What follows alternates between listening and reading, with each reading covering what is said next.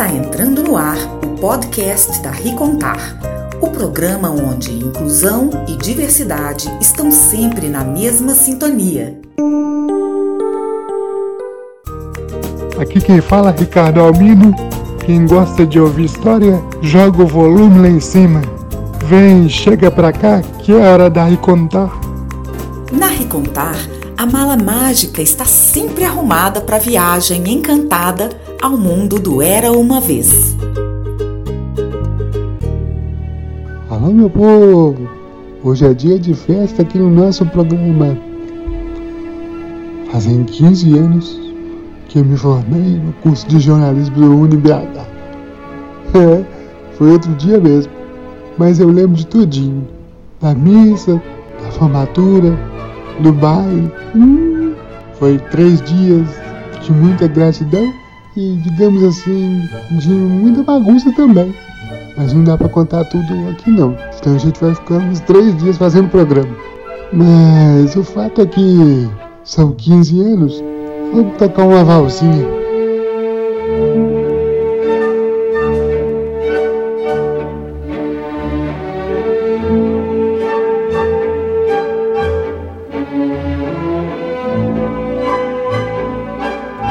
Fala em valsa, naquele dia desci com a minha mãe, com a minha irmã e com a Fernanda da Costa, que na época ainda era noiva do atual marido dela, do Dai. E ela largou ele, tava dançando valsa com ele, largou e foi dançar comigo. Por falar nessa valsa, a moça do cerimonial, quando a gente tava em roda ainda antes de começar a valsa, perguntou pra mim: Moça, você vai dançar também? Falei: Lógico, não vim aqui brincar não. E enquanto eu tava dançando com a minha mãe, a moça ficou de lá, olhando para mim, morrendo de rir. Acho que ela nunca tinha visto um cadeirante dessa valsa. E naquela festa não desceu só valsa, não. Desceu até quase o dia clarear. Eu tinha combinado com a Fernanda, que foi uma das responsáveis da comissão de formatura. Falei com ela, falei, ó, oh, arruma uma mesa para mim bem pertinho da pista de dança, que eu vou aproveitar bastante. Pretendo ser o primeiro a chegar e o último a sair. Só não fui o primeiro a chegar porque minha mãe atrasou para chegar em casa pra gente rir. Mas essa não é a história do história da história não, viu, gente? Porque eu vou contar como foi os bastidores do dia da formatura. Que eu tinha falado para todo mundo que não ia chorar. Hum, quem disse que dei conta? Eu tô apostando comigo mesmo que vai ter gente que vai ouvir a história da história e vai chorar também. Hum, escuta aí.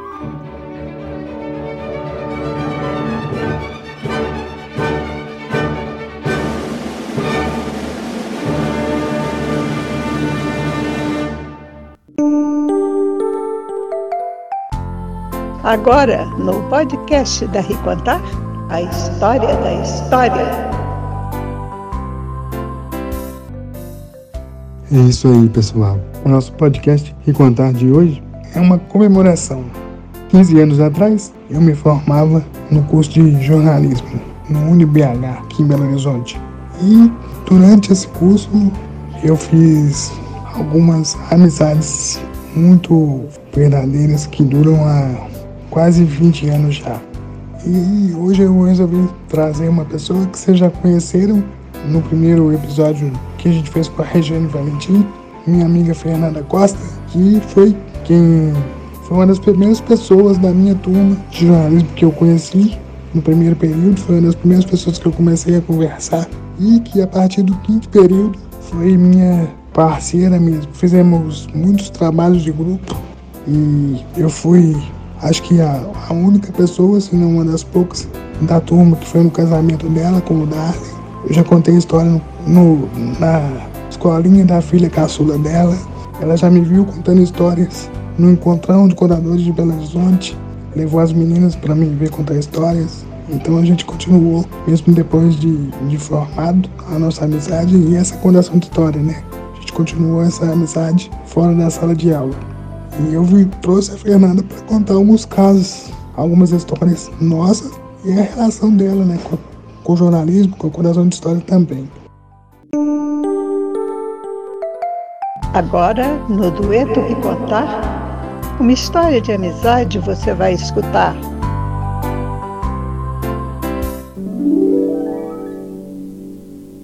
Fernandinha, para começar, se apresenta aí melhor para o pessoal, né? Que aquela, no programa da Regiane você se apresentou para eles, mas se apresenta melhor para eles aí, por favor. Seja bem-vinda de novo ao programa. Bom, Rick, muito obrigada. Eu que agradeço aqui por participar. E ouvindo você já falar, realmente a gente vem trazendo à memória essas histórias, esse tempo né, que a gente tem vivido juntos e realmente passa um filme na nossa cabeça, né? Bom, eu sou Fernanda da Costa, sou formada em jornalismo junto com o Rick, sou mãe de duas meninas, a Beatriz e a Ana Gabriela, e hoje, atualmente, eu trabalho na parte digital. Estou aventurando numa nova profissão de assistente virtual. Minha amiga, dizem que o jornalista é um contador de histórias. Você sempre quis ser jornalista? O que te fez despertar curiosidade e a vontade de ser uma jornalista? Bom, eu sempre fui é, uma criança assim muito comunicativa, muito expressiva. Então, desde pequena eu já cantava, né, me apresentava para minha irmã, minha minhas bonecas, sempre fui bem desinibida. Com o tempo, né, que a gente vai crescendo, a gente vai vendo e sempre assisti muita televisão, então gostava muito de ver aquelas pessoas apresentando o jornal, mostrando histórias, viajando para outros lugares para contar histórias, para mostrar ali a realidade daqueles locais. E aí, com, no ensino médio, eu falei assim: bom, gosto muito de conversar, gosto muito de ouvir histórias de pessoas, de contar essas histórias, de saber, de passear, né, de viajar. Mesmo que a gente não viaje, às vezes, de um lugar para outro, mas a gente viaja nas histórias. Então, decidi ser jornalista, fazer o curso de jornalismo, e foi algo que eu me apaixonei sempre durante a faculdade, aprendendo mais sobre o curso exercendo por um período a profissão. Então, acho que veio, né, ao longo dos anos aí, desde pequeno, essa vontade sim de ser jornalista. Você sempre ouviu histórias? Você lembra qual a primeira história que você ouviu na sua vida? É, eu fui, eu cresci num lar cristão, então a gente sempre participava da igreja e sempre na igreja a gente tem as histórias bíblicas, né? Então a, a, a parte bíblica, a história, as histórias da Bíblia, dos seus heróis, dos seus personagens, sempre fizeram parte do, da minha realidade, né? Do meu dia a dia, da minha família. Então, acredito que, mesmo sendo histórias que contam, falam de Cristo, elas remetem sim essa ideia de trazer este mundo, de entender a realidade daquele povo, de entender a nossa realidade por meio dos contos bíblicos. E aí, uma história que eu sempre me recordo e gosto muito, acredito que toda criança lembra quando se a gente lê na Bíblia, escuta os pais falarem, é da história de Davi e Golias, aquele gigante, né, que veio afrontar o povo de Deus e Davi, na sua pequenez, mesmo sendo uma, ainda jovem, mas por meio da, da força de Deus, conseguiu vencer o gigante. Então é uma história que sempre marcou e sempre reproduzo isso também, né, para as minhas filhas. Então acho que a história, né, ela sempre sim esteve presente na minha vida, na minha família, no meu dia a dia. Conta para nós qual a história mais marcante que você já vivenciou na sua trajetória como jornalista. Bom, uma das histórias que mais me marcaram assim durante minha trajetória no jornalismo foi uma série de viagens que eu fiz em Rondônia. Eu fui passando de várias cidadezinhas do estado para mostrar as suas, suas belezas, suas curiosidades. E numa cidadezinha bem pequena, a gente foi entrevistar o morador mais velho da cidade. Então, um senhor muito simpático, muito humilde, mas sabe aquelas histórias que você vê que a pessoa tem alegria de viver ali, de fazer parte daquele povo, de fazer diferença ali naquela cidade, uma cidade onde as pessoas são humildes, as pessoas são sem recursos de estudo, né, mas que valorizavam essa questão da experiência, sabe? Da pessoa, do contador de história, né, daquela pessoa mais velha que vai passando de geração em geração as suas histórias, seus valores. Então acho acho que isso que é importante, sabe? A gente valorizar não só a história, claro, de livros, que é super importante, mas também a história de vida de uma pessoa. Então, essa foi muito marcante, sabe? Aquela humildade de atender a gente num, numa casa muito simples, um chão batido, de sentar, um senhorzinho de 90 anos, de sentar no chão e conversar com a gente Eu achei isso, sim, muito fantástico. Essa importância de que somos todos iguais, de valorizar as experiências de vida, mesmo sem estudo, que são importantes para a gente continuar a nossa história como povo brasileiro também, né? Como mãe de duas crianças, você tem costume de contar a história para elas? E como você vê a importância das histórias na vida das crianças, principalmente no ambiente escolar? É, bom, eu acredito que contar histórias para os nossos filhos é muito importante, né, para as crianças em geral. Seja as histórias, como eu falei, da nossa própria história de vida, de como nós, como pais, fomos criados, como a gente viveu, e também histórias dos livros. Então, eu tenho, a gente faz isso aqui em casa, né, rotineiramente. Então, a gente senta, ler livros, conta histórias, adora esses é, encontros em família, que às vezes tem um tio, avô delas, os avós, os primos, e a gente vai contando, né? Olha, fulano como era criança, era assim. Olha, ciclano quando a gente se encontrava na casa dos nossos avós, fazíamos tal coisas, brincávamos com isso. Ah, quando criança, a gente brincava na terra, subia na, nas árvores, brincava na rua. Então, acho importante valorizar isso, mostrar esse imaginário para eles. Então, a gente conta, assim, muitas histórias aqui em casa, elas adoram, e acho legal porque elas reproduzem isso. Então, a minha mais nova, por exemplo, que ainda não lê, não sabe ler, tem apenas cinco anos, está aprendendo, eu acho muito bonitinho. Ela pega vários livros, às vezes estou fazendo janta, fazendo comida, ela senta, mãe, eu vou ler para você os livros. Qual você então, a gente contou uma vez para ela, ela, por meio das figuras do livro, ela vai contando do jeito que ela entende. Eu acho isso assim, importantíssimo, valorizar a imaginação da criança, entender que ela também pode contar a história do seu jeito. E contar história é nos envolver naquele ambiente, naquela situação. Então, assim, contação de histórias é fundamental para o crescimento de uma criança, para o crescimento de uma pessoa. Conte uma história curiosa que a gente viveu, que você lembra lá do tempo da faculdade. Relembrar o tempo da faculdade é sempre muito bom, né? Eu falo assim que a gente, cada fase é uma fase, claro, mas a gente era feliz e não sabia, né? A gente se preocupava só com os estudos, se preocupava em passar na prova, né? Não tinha aquela responsabilidade de vida de adulto, né? De pais e tudo. Então, assim, uma história que a gente viveu, né, eu e Rick, eu vou contar é, principalmente o primeiro dia de aula, né? Aquele dia onde você sai do ensino médio, está agora numa vida, iniciando a sua vida adulta, né, na, numa faculdade, tudo é muito novo, você não conhece aquelas pessoas. Principalmente eu conto por mim que passei a minha vida escolar, de escola mesmo, fundamental, ensino médio, numa escola única só, nunca mudei de escola. Então, saí do terceiro ano e fui direto para uma faculdade. Conhecia zero, não conhecia ninguém, né?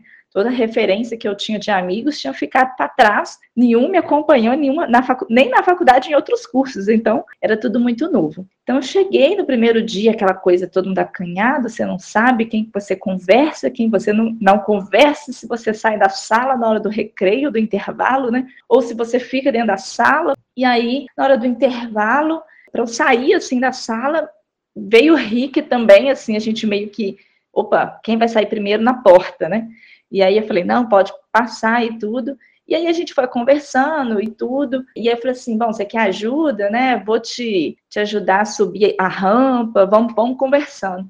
Então eu, eu senti naquele momento ali que era uma pessoa fantástica, né? Uma pessoa que eu falei assim, opa, eu tenho que chegar mais perto dele aí, porque ele vai agregar, vai trazer muitas coisas boas para minha vida. E não, não foi diferente, né? A simplicidade, que ele tem, o amor que ele tem pela profissão, né? Em tudo que ele faz. Então, essa, essa busca de estar sempre ali se dedicando, de estar estudando, de estar acolhendo as pessoas, né? Ele é muito acolhedor. Então, acho que é uma história que, na verdade, iniciou a nossa história ali como amigos, né? Que foi se aprofundando ao longo dos anos da, da faculdade e que sempre me marca, né? Essa questão de, opa, uma trombada na porta para sair, né? Quem sai, eu vou ser atropelada pelo Rick ou não? Então, a gente se ajudou ali, e aí a gente foi criando essa amizade, né? Foi iniciando aí e evoluindo a partir dos períodos da faculdade, essa nossa amizade que dura, vai durar para a vida toda.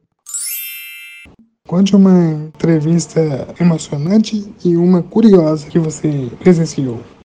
Bom, uma das experiências que eu acho que o jornalismo nos traz é, às vezes, você participar, estar presente, estar frente a frente com algumas pessoas que você idolatra, que você gosta, que você admira. E às vezes você lógico você tem que se manter meio no profissional ali, mas por dentro você está assim explodindo de alegria. Então, duas entrevistas, duas reportagens que eu fiz, ainda até no período da faculdade, nos... uma foi com o ator Carlos Nunes, que eu sou assim admiradíssima com o, trabalho dele, as peças que ele tanto quanto ele atua como escreve. Eu sim sou apaixonada pelo trabalho dele e outra com o trabalho do Grupo Corpo, né, que representa tão bem também a nossa cultura mineira, né, aí que leva nossa arte para o mundo. Então foram duas entrevistas assim, duas reportagens que eu guardo na memória. São pessoas marcantes, são pessoas e grupo, né, o grupo marcante para mim acho que isso me dá né, mais força, me deu mais força aí. Eu falei assim, bom, tem que continuar, tem que fazer o meu trabalho, mas nunca perdendo essa questão da admiração também pelos entrevistados, pelas pessoas que fazem também parte da nossa história, que fazem parte aí da, da história também da nossa cidade, né, do nosso estado, do nosso país. Como está sendo para você essa nova etapa nesse trabalho online que você está fazendo, que começou durante a pandemia? É, a pandemia trouxe vários aspectos negativos, claro, né, na nossa humanidade, mas também valorizou alguns outros pontos. Então, por mais que a gente está ainda vivendo, né, o medo do vírus, as mortes que aconteceram, que a gente de pessoas de perto, né, ou de longe, que a gente sente sim, mas trouxe essa questão da valorização da casa, de ficar em casa, de valorizar o tempo que a gente tem também com os nossos familiares. Então, às vezes a gente naquela vida corrida de sair para trabalhar, de fazer isso, passar o dia fora, final de semana tem tal coisa, e aí a gente às vezes esquece esses pequenos tempos de qualidade que a gente tem em casa. Então, com isso, surgiu essa oportunidade de trabalhar em casa com um sistema de assessoria remota. E aí eu tenho visto que é difícil, sim, porque conciliar sua vida materna, sua vida de dona de casa, como profissional. Então a gente tem que saber lidar, saber organizar isso bem, mas é muito prazeroso porque eu tenho tempo para cuidar das minhas filhas, coisa que antes eu tinha que largar na escola, buscar só à noite, aquela correria e ensinam para casa correndo daqui, não valorizo o tempo com elas. Hoje, então, eu posso ter, respirar, né? Então, no meio do dia, ai, quero brincar, quero levar na natação, quero é, sair num parque com elas, eu consigo, organizando o meu trabalho, ter esse tempo de qualidade com a minha família. Então, acho que, infelizmente, a pandemia trouxe, sim, esses lados ruins, mas valorizou esse tempo que a gente tem que ter com a nossa família dentro de casa e a gente tem que sentir isso, né? A gente tem que ter essa mudança. Não adianta mais pensar que a sua vida é só ganhar dinheiro, né? Que é só trabalhar, que é só isso. A gente às vezes vive num piloto automático e aí a gente esquece desses pequenos detalhes, do sorriso, da alegria de uma criança que a gente está vendo um desenho aí, faz aquela gargalhada gostosa, de sentar, de ler um livro, de ensinar um para casa com o seu tempo dedicado àquilo e não só na correria. Então, essa questão do trabalho em casa, né, de trabalhar virtualmente, trouxe essa, esse benefício para minha vida, sim. Dos veículos de comunicação que você conhece, que já trabalhou, qual deles você mais gosta?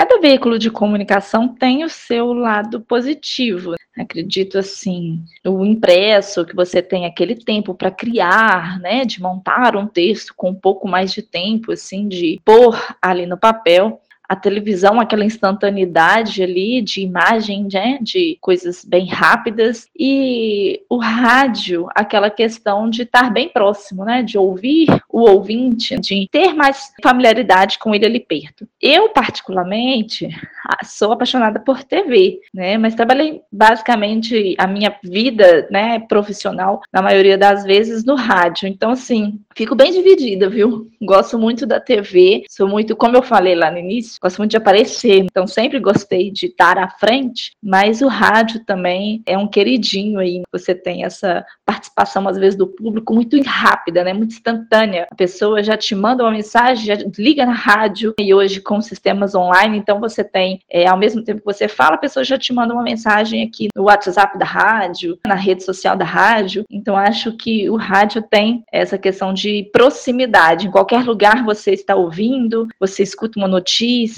você está ali antenado com as situações.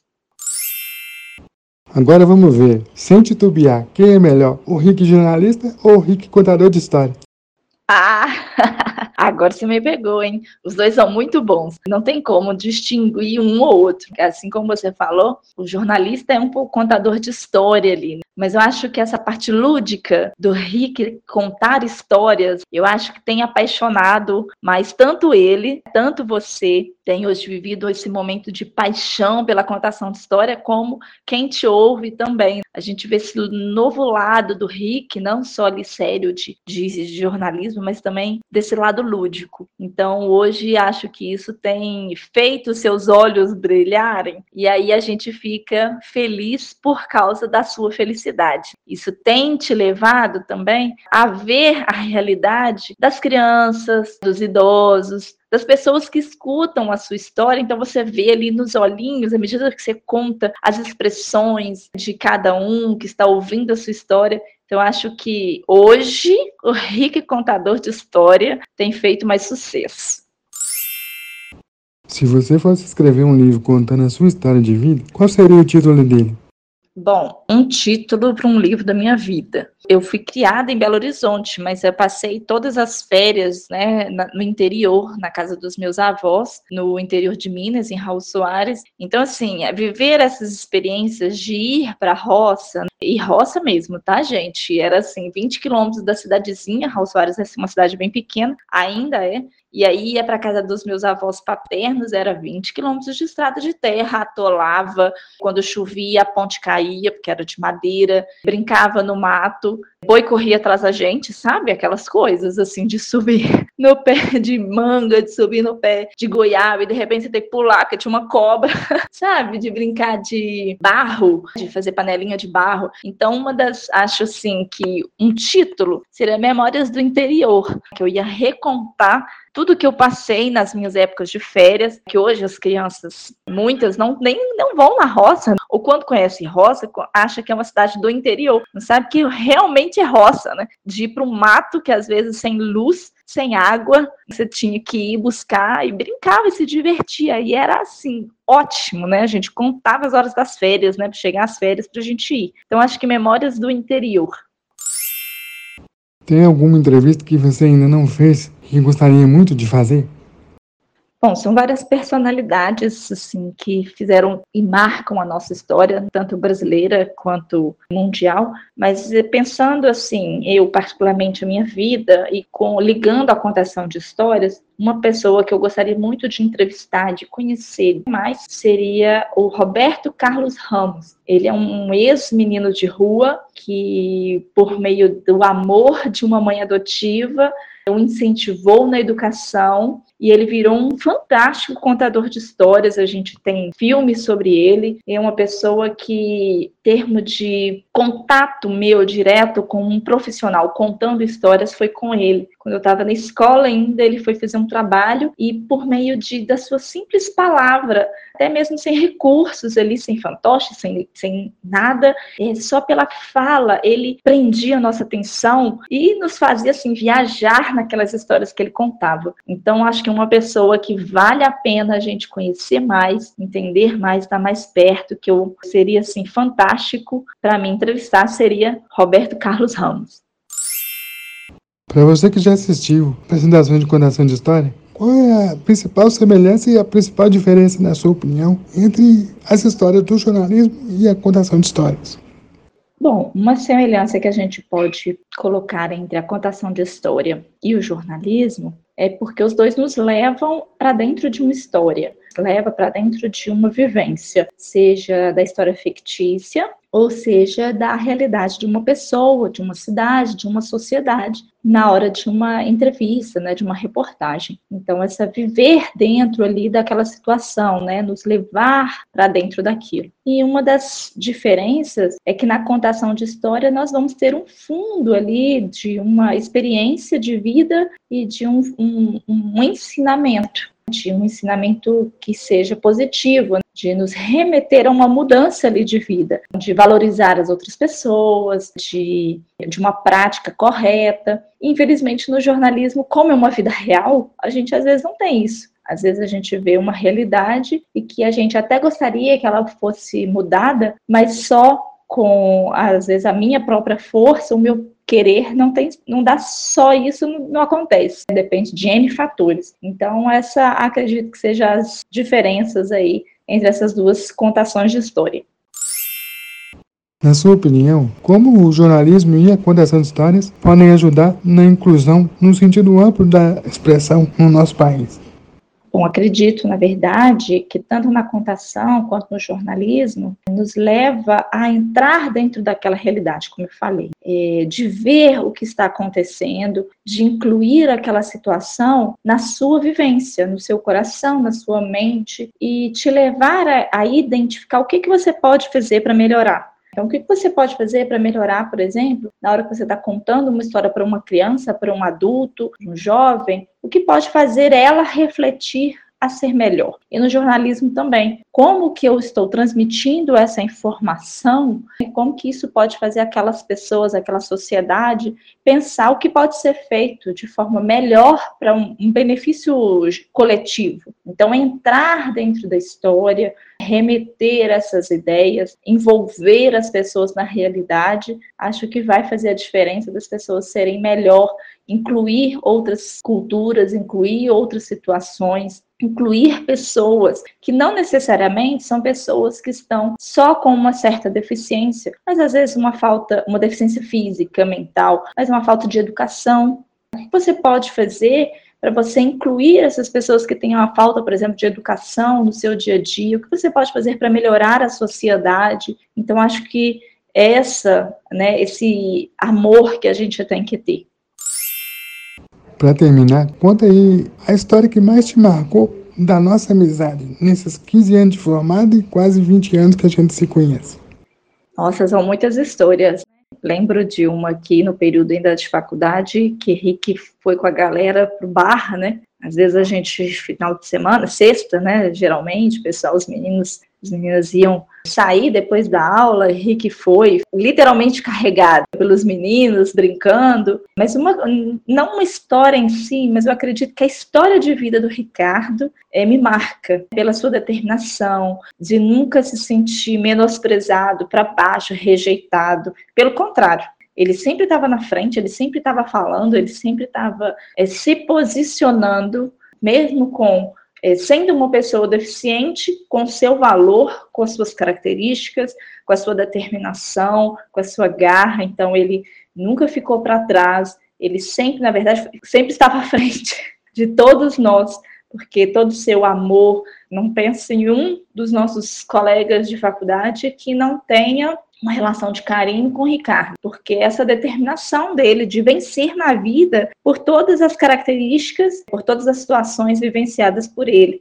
as alegrias que ele transmite pela simplicidade dele, pelo amor que ele tem por nós, pelas pessoas, pelo amor à contação de história, pelo amor ao jornalismo, pelo amor à vida. Então, acho que a história do Ricardo, a história de vida sua, Rick, faz mais diferença, assim, para mim. E essa relação de carinho que você tem independente da, da proximidade, no caso de estarmos perto. Então, está sempre ligando, está sempre mandando mensagem, está sempre lembrando, está sempre querendo estar, mesmo que de forma tecnológica, perto. Acho que essa, isso sempre me marca, isso me faz ter muita alegria de ser sua amiga.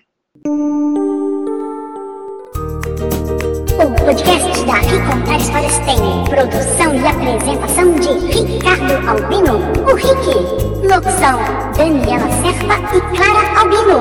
Elementos sonoros e edição de Pierre André.